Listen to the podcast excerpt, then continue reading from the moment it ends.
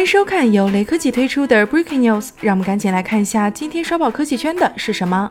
根据外媒报道，小米在近日注册了一项全新的设计专利。据悉，该机采用了向内折叠的屏幕设计，但是和其他的折叠手机不同，该机选择配备前置双摄，以此保证折叠屏的完整。工业设计非常独特。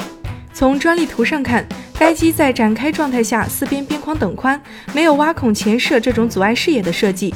该机采用了弹出式双摄模组，后置三枚直线排列的摄像头，手机顶部、底部配备双扬声器。折叠状态下，该机实际副屏面积远小于机身，有点像初代三星 Galaxy Fold 的设计理念，观感一般。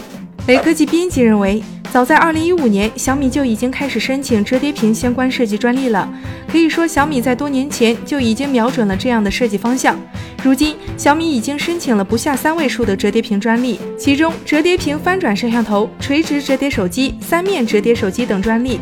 需要注意的是，注册专利不代表小米一定会生产这样的产品，但无论如何，有新的设计就是一种进步。